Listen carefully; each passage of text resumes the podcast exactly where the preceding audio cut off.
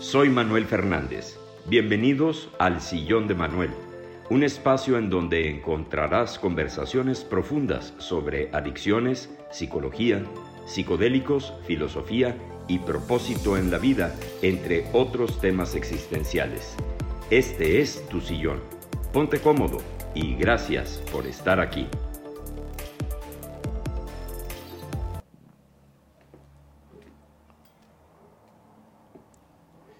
Bien, entonces, cuando la mente se amarra en la victimización, no hay forma de poder trascender el problema, si es que se le puede llamar un problema, porque realmente es una oportunidad de cambio o de transformación o de evolución. No sé si les ha pasado, no sé si se han dado cuenta que cuando tenemos un problema, la mente se empieza a clavar mucho en el problema. Y el conflicto es que si, si uno está clavado en el problema, es el ego que se está amarrando mucho y se clava en el pasado, en cómo, mm, cómo me pudo haber pasado esto, por qué, por qué volví a quebrar, pero no le gusta meterse a la solución porque elude la responsabilidad de decir, hay una forma en la que podemos salir de esta bronca vamos a quedarnos mejor en el problema porque ahí es en donde, en donde se robustece el ego, en donde se amarra. decir, híjole, qué torpe fuiste, ¿cómo, es posible que, volvieras a tronar? Y no quiere ver la solución. Entonces, si vemos el trabajo eh, espiritual, que, que, de pronto ese término puede llegar a estar muy sobado, por así decirlo, ¿no? O que puede parecer pensamiento mágico sino comprender que el entendimiento es energético universal, ciertamente, pero tenemos que tener una alineación en la, en la humanidad, porque finalmente aquí estamos, entendiendo que somos, que estamos vinculados en el yo soy, que es eh, la, nuestra, nuestra alma, nuestra parte divina, y que en el trabajo espiritual podemos encontrar la solución, pero hay que comprender que esto es práctico.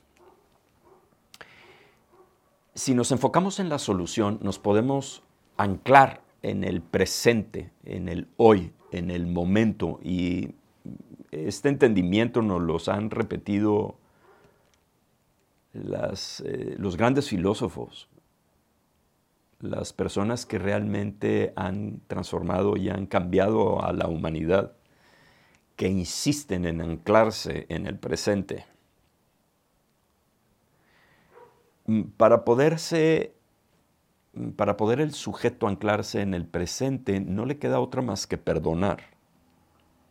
Y no solo perdonar a las personas que sentimos que nos han hecho daño, sino también perdonarnos a nosotros mismos. Y probablemente esa sea una tarea considerablemente más compleja, porque tendemos a, lo que habíamos dicho, a, la victimización, a latigarnos, al cómo pude haber tomado esta decisión, pero ahí no hay ninguna solución.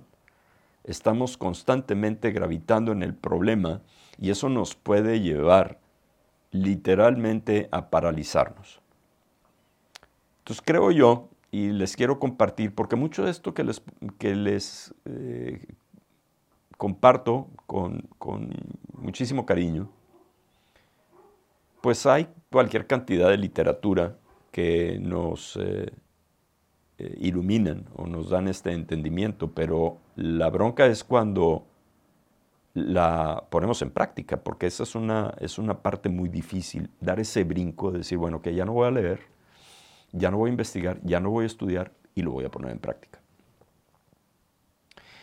Cuando entramos a la solución, no hay reclamos, no hay victimismo, no tenemos nada de qué defendernos, porque si yo le digo a otra persona, mira, lo que pasa es de que tú me obligaste a agarrar este crédito, ya me salí completamente del poderío, ya me salí completamente de la responsabilidad. Tú tuviste la culpa o yo tuve la culpa por haber tomado esta decisión. Estoy gravitando en el problema y no estoy buscando una solución. Siempre va a haber dos fuerzas, dos choques, o, bueno, si es un consejo o hay más socios, va a haber choques egoicos en donde se van a estar proyectando la culpa, se va a estar suministrando la culpa. Tú tuviste la culpa o bueno, yo tuve la culpa. Y sin embargo, cuando te clavas en la, en la solución, nadie tiene la culpa. Al ego le encanta la culpa, pero no le gusta la responsabilidad. Entonces, si, si nos anclamos en el presente y nos anclamos en la solución, nadie tiene la culpa. Ni tú mismo tienes la culpa. sino la responsabilidad del el problema y convertir el problema en una forma, una oportunidad de encontrar rutas alternativas, abrir las opciones y darnos cuenta que si nos salimos del problema, aumenta nuestra autoestima. Porque si estamos en el problema, estamos en una visión de túnel en donde no hay opciones. Es como cuando uno anda en bicicleta de montaña en un single track y no hay otra solución más que esta. Y si no veo otras alternativas, me voy a caer en el acantilado. Les pongo este ejemplo porque a mí me pasó. Yo andaba mucho en bicicleta de montaña y en una de esas un amigo me dice, vámonos, vámonos por este single track, por, esta, por esta, este camino que, que era muy, muy angosto. Angosto quiere decir angostura, angustia, angosto, todo lo mismo. Yo bajé muy angustiado porque no veía ninguna alternativa. Inclusive en una de esas me lesioné una rodilla por lo mismo, porque no tenía alternativas. Entonces, cuando tenemos una sola alternativa, no tenemos opciones y nuestra autoestima se baja porque si, si esa alternativa llega a fallarnos, se llega a bloquear, entonces ya no hay nada que hacer. Y sin embargo, si nos anclamos en el presente, si soltamos el pasado, si perdonamos el pasado y aún mejor, si lo podemos agradecer como una oportunidad de evolución y de cambio, nuestras posibilidades son infinitas, porque abrimos todo el abanico de opciones. Es decir, si el, el negocio porque particularmente este curso que voy a compartir eh, en, unos cuantos días habla del dinero. Entonces, si el negocio no funcionó, habría que ver una de dos. O hago un ajuste para cambiar la forma en la que estoy haciendo el negocio, o simplemente suelto ese negocio y abro uno nuevo si esta sociedad no está funcionando por lo que ustedes quieran, generalmente las sociedades empresariales no funcionan porque se empiezan a amarrar los egos y cada quien empieza a jalar agua para su molino y no hay una visión común. Se me fue la, la rola por otro lado, pero pues yo creo que vale, ¿no, Jimmy? Entonces, cuando uno empieza a jalar para acá, el otro empieza a jalar para acá y el otro empieza, ya no hay una conciliación de hacia dónde nos, tenemos que dirigir. Entonces, la comunicación asertiva, puntual, sin ser agresiva, simplemente contundente y decir, bueno, esto no está funcionando, vamos a enfocarnos a la solución. Y si el problema tiene solución, todos van a ganar. Si el problema no tiene solución y esto implica que se tiene que disolver la sociedad, también hay que hacerlo. Porque si no van a ser nada más puros ataques entre los egos y nadie gana. El que sí gana es el ego. porque dice, no, es que yo tenía razón, no es que tú tuviste la culpa. Pues mejor no tratarse de defender, porque eso es, un, es una forma excelente de poder resolver los problemas sin yo tomarme con tanta importancia y yo tratar de defender mi punto de vista y más bien tratar de escuchar. Una vez leí una, una frase que decía, el hombre tiene dos ojos, dos orejas y una sola lengua. Es mejor, si te están dando el doble para ver y para escuchar, te están diciendo que le des más importancia a ver y a escuchar que a hablar. A la mente se le hace muy difícil, sobre todo cuando uno tiene un trayecto de mucho tiempo en un negocio, buscar la forma de hacer un negocio nuevo y en una forma diferente, porque al ego no le gusta el cambio, no le gusta la transformación, no le gusta la transmutación. Pero ahí está la verdadera libertad, porque ahí nos podemos ajustar al presente y decir, si no está funcionando el negocio de esta forma, no está funcionando la sociedad de esta forma, si nos ponemos de acuerdo y podemos desatar estos nudos de comunicación y poder tener un flujo de comunicación asertiva, pues qué bien. Pero si el problema es inmenso y ya no tiene una solución ni por comunicación ni por ajustes en la administración, como se quiera ver, se puede disolver esta sociedad y abrir una nueva. Porque hay diferentes formas de llevar una sociedad. Entonces, bueno, si, si en esta sociedad no estamos funcionando porque los dos queremos liderar, como dicen, dos agujas no se pican, o, los dos no quieren impulsar o trabajar el negocio de la misma forma, el trabajo espiritual también implica decir, bueno, pues entonces voy a conseguir gente nueva que sí comulgue con lo que estoy haciendo. Y puede parecer un precepto casi risible, ¿no? Decir, ah, bueno, pues entonces voy a quebrar este negocio y voy a abrir otro. Pero si se ponen a pensar, no tiene nada de inverosímil ni de extraño el decir, pues si este negocio no jaló, vamos a abrir otro. Y si esta sociedad no funcionó, pues vamos a, disolverla y conseguimos nuevos socios. También hay que comprender que la mejor sociedad es con uno mismo. En una ocasión a mí me dijeron, falta de dinero es falta de contacto con tu poder superior.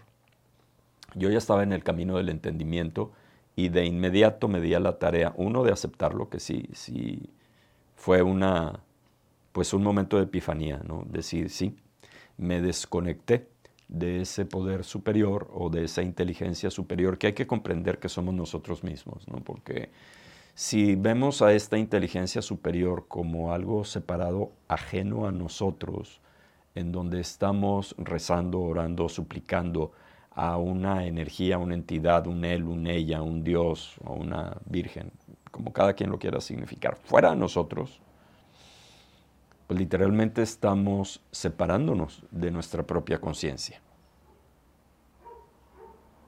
Pero si tomamos la responsabilidad y el entendimiento de saber que esa inteligencia superior somos nosotros mismos,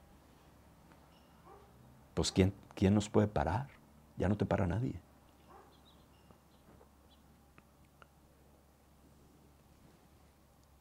Si tenemos el entendimiento de poder alinear, porque eso tampoco significa, bueno, pues entonces yo me voy a soltar completamente y mi voluntad queda, queda nulificada, ¿no?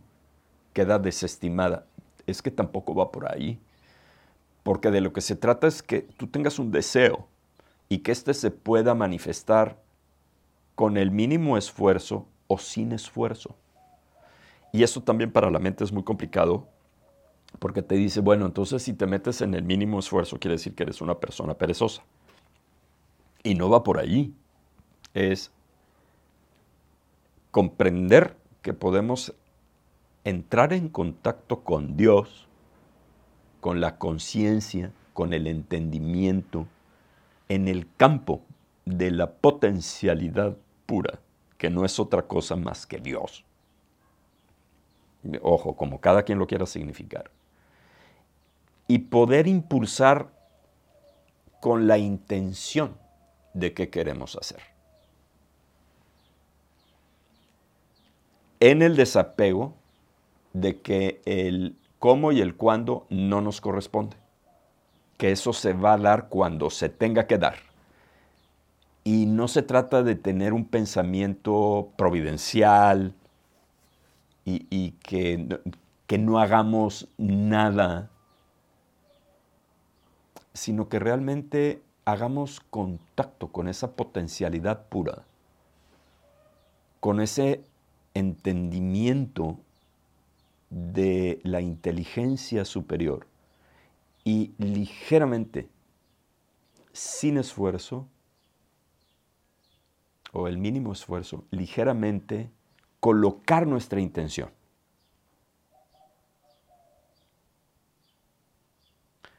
Y lo que algunas personas significan como un milagro, que se vale, no es otra cosa más que esa serendipia, esa sincronía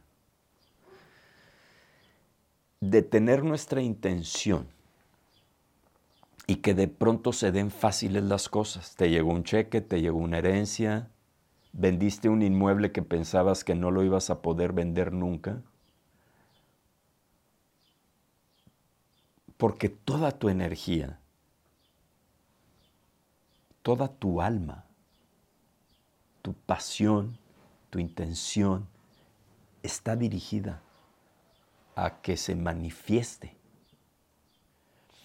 No, no es que se vaya a aparecer el dinero eh, mágicamente, sino que si yo realmente tengo la intención de que quiero manifestar tal o cual cosa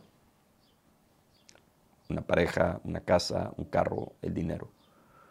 Claramente toda mi intención está ahí, todo mi, todo mi entusiasmo está ahí. Y si una persona tiene ese entusiasmo, no le cuesta trabajo trabajar. Porque si vamos al trabajo, vamos al negocio hartos, saturados, enojados, puede que se den las cosas a través de la fuerza de voluntad, pero con un desgaste brutal. Y pues vamos a andar mal encarados y atufados y neuróticos. Y difícilmente una persona se quiere acercar con una persona neurótica. Si estás toda enojada. Porque pues te da miedo. Entonces, ¿cómo le voy a decir que si vamos con este cliente y lo estoy viendo todo saturado y todo enojado, pues no va a querer? O si yo voy con un cliente y estoy todo atorado y todo atufado, pues tampoco te van a dar la chamba. Te dan la chamba cuando te ven con, con entusiasmo, aunque sea al principio actuado. Pero la gente se acerca con la gente entusiasta, con la gente que está contenta, con la gente que, que cree en su, en su negocio o en su servicio o en los bienes que vende y tener una buena actitud ante la vida, una buena, una buena actitud ante el dinero, una buena actitud ante las relaciones interpersonales, porque si no, pues te sacan la vuelta. Pero si tú tienes una intención padre, fregona, en la que realmente quieres trabajar en tu vida, en una forma completamente espontánea y natural, la gente se va a acercar a ti. Y el dinero te va a llegar a ti. tú dices, ¿cómo? ¿Se te va a aparecer? Sí, sí se te va a aparecer. ¿Por qué? Porque si tú tienes el entusiasmo de que quieres lograr tal o cual negocio, va a haber gente que va a llegar con el cheque y te va a invertir.